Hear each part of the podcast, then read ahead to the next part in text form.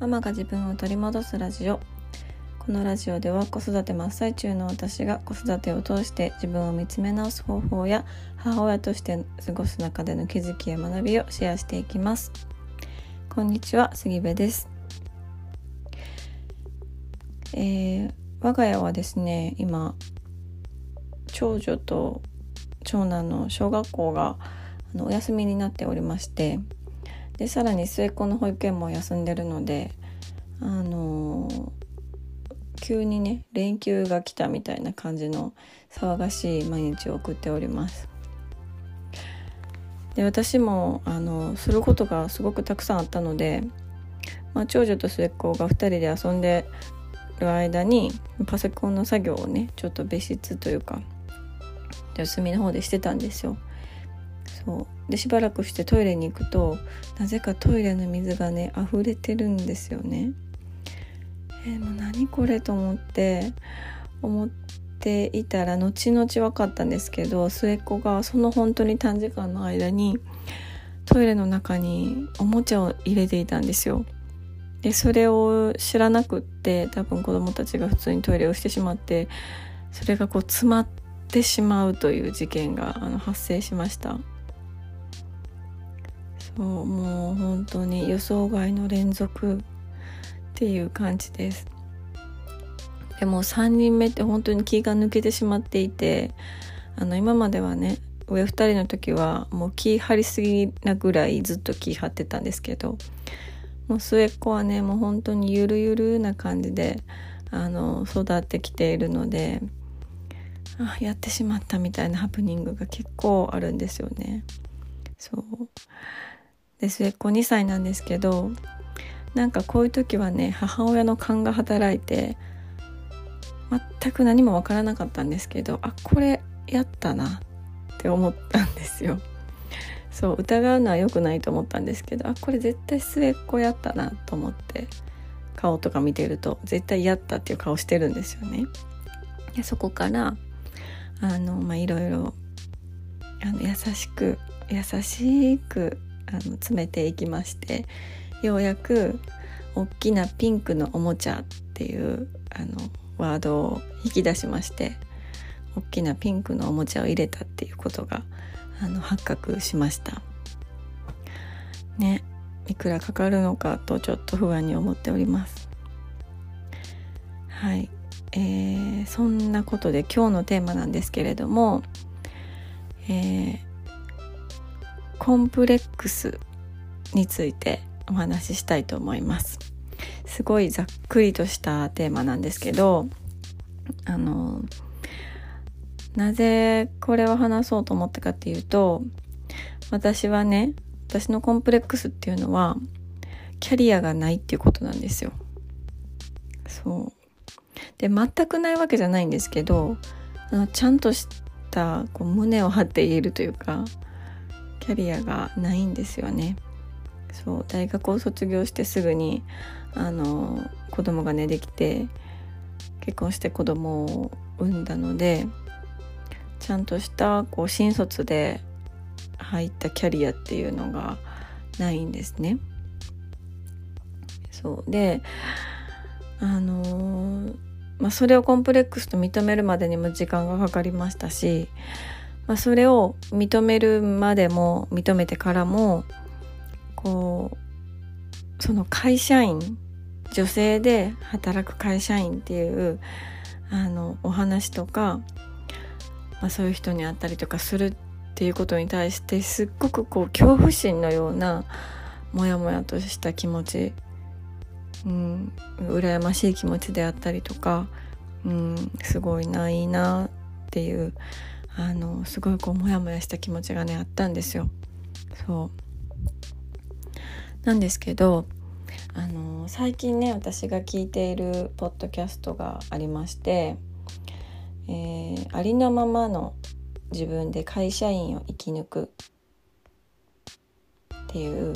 ポッドキャストがあるんですね。花さんっていう方がされてるポッドキャストなんですけど。そう。そのポッドキャストを聞いていて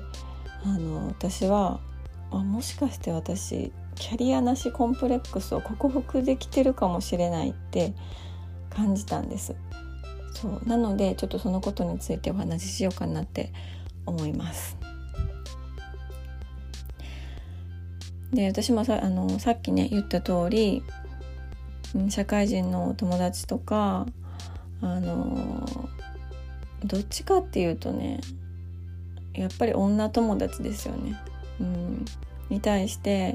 すごいなとかいいな尊敬するなとかなんか住む世界が違うなとか、うん、実際そうなんですけど、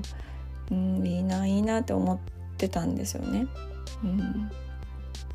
であの、まあ、私の子育ての話なんてあのしてもねそんなこと興味ないやろって勝手にこう思ってしまってこう壁みたいなものを作ってしまっていて、うん、であのなんかねそういうのを話すこともちょっとこう躊躇してしまったりとか、まあ、逆にその社会人の友達から幸せそうでいいなって家庭持って子供も可愛くて幸せそうでいいなって言われるそういう言葉すらも素直に受け取れなくなってしまってた時期があったんですよ。そういやもうそれってかける言葉ないからそうやって言ってくれてるだけじゃんとかめっちゃ性格悪いんですけどね これ。っていうぐらい思ってしまってた時期すごい自分がこうひねくれてしまってたというかうん、なんかもう本当に自分のことが大嫌いになってた時期があるんですよ。うん、でそういう時ってあの本当にね自分のないところばっかりが気になっていて、うん、自分にあるいいところなんてなんかもう全部なくなったなみたいな感じですっごい思ったんですよね。うん、であの、まあ、子供が生まれて私も社会復帰するまではまあでもお母さんになったからこれは仕方ないことやみたいな感じで自分に言い聞かせてたんですけどいざあの息子をね保育園に入れて働きますってなった時に次に見えるのは自分よりもバリバリ働いているママたちなんですよ。そうもう私はパートでもこんなにヘロヘロでなんかもう本当にあのもう家とかもぐっちゃぐちゃで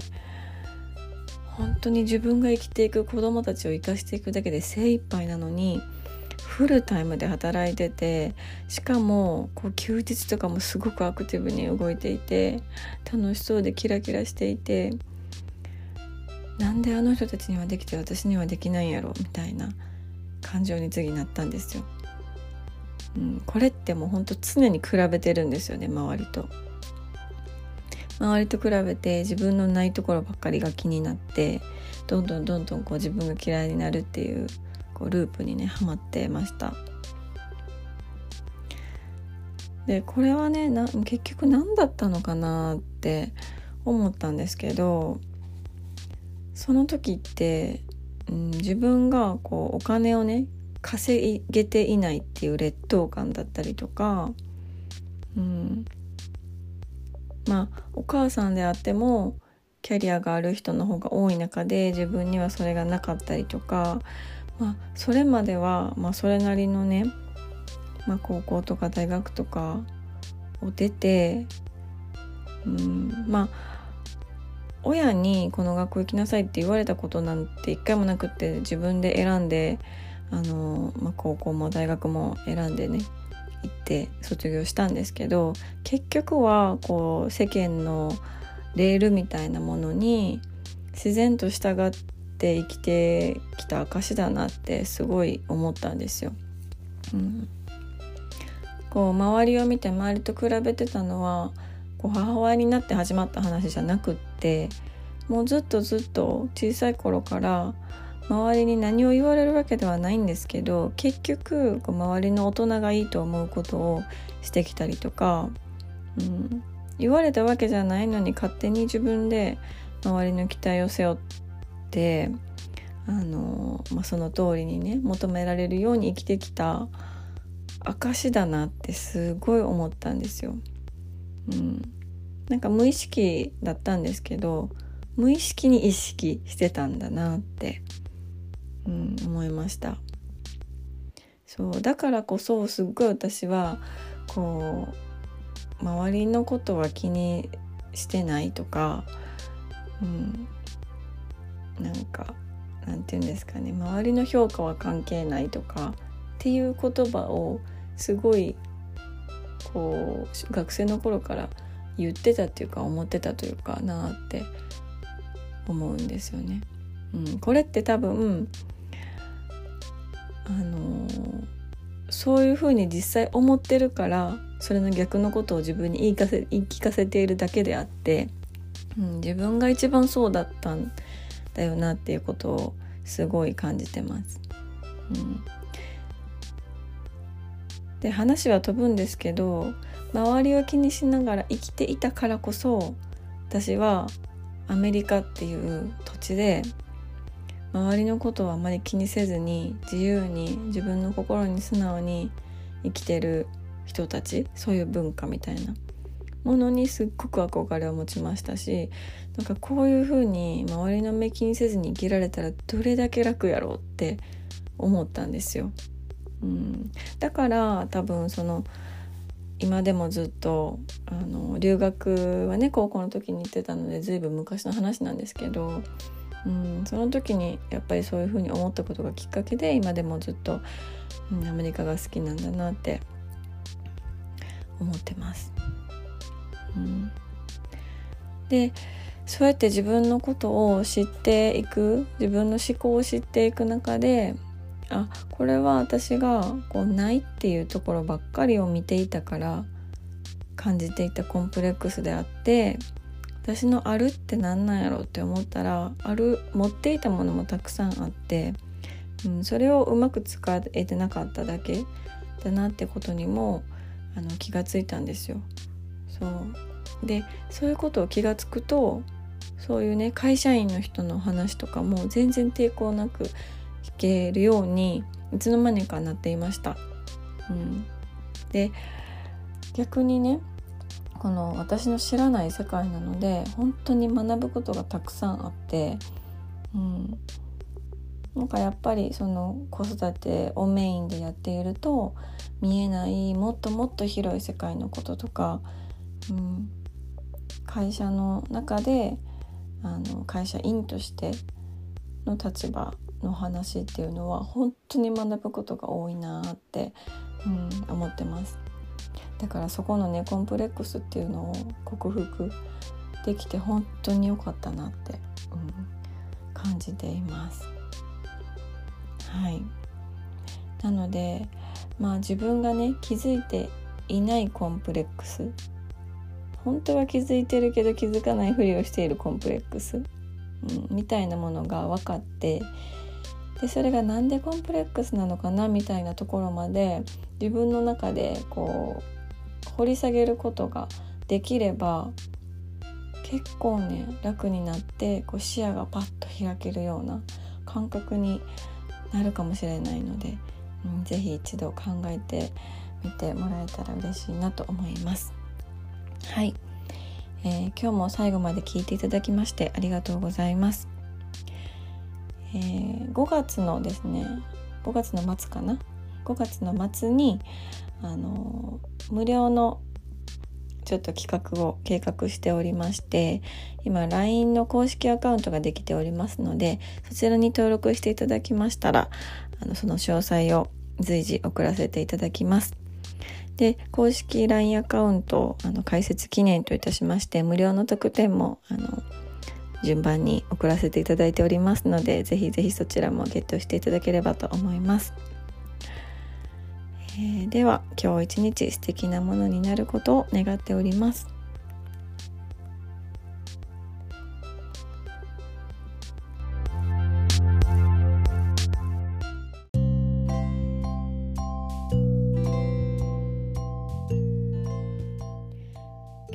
最後まで聞いていただきましてありがとうございます。お話の中で紹介させていただきました花さんのありのままの自分で会社員を生き抜くというポッドキャストの URL を概要欄に貼っております会社員の方もそうでない方も学びがたくさんあるポッドキャストですのでぜひぜひこちらもチェックしてみてください私の公式 LINE の登録 URL も同じく概要欄に貼ってあります。ぜひご登録をよろしくお願いします。ではさようなら。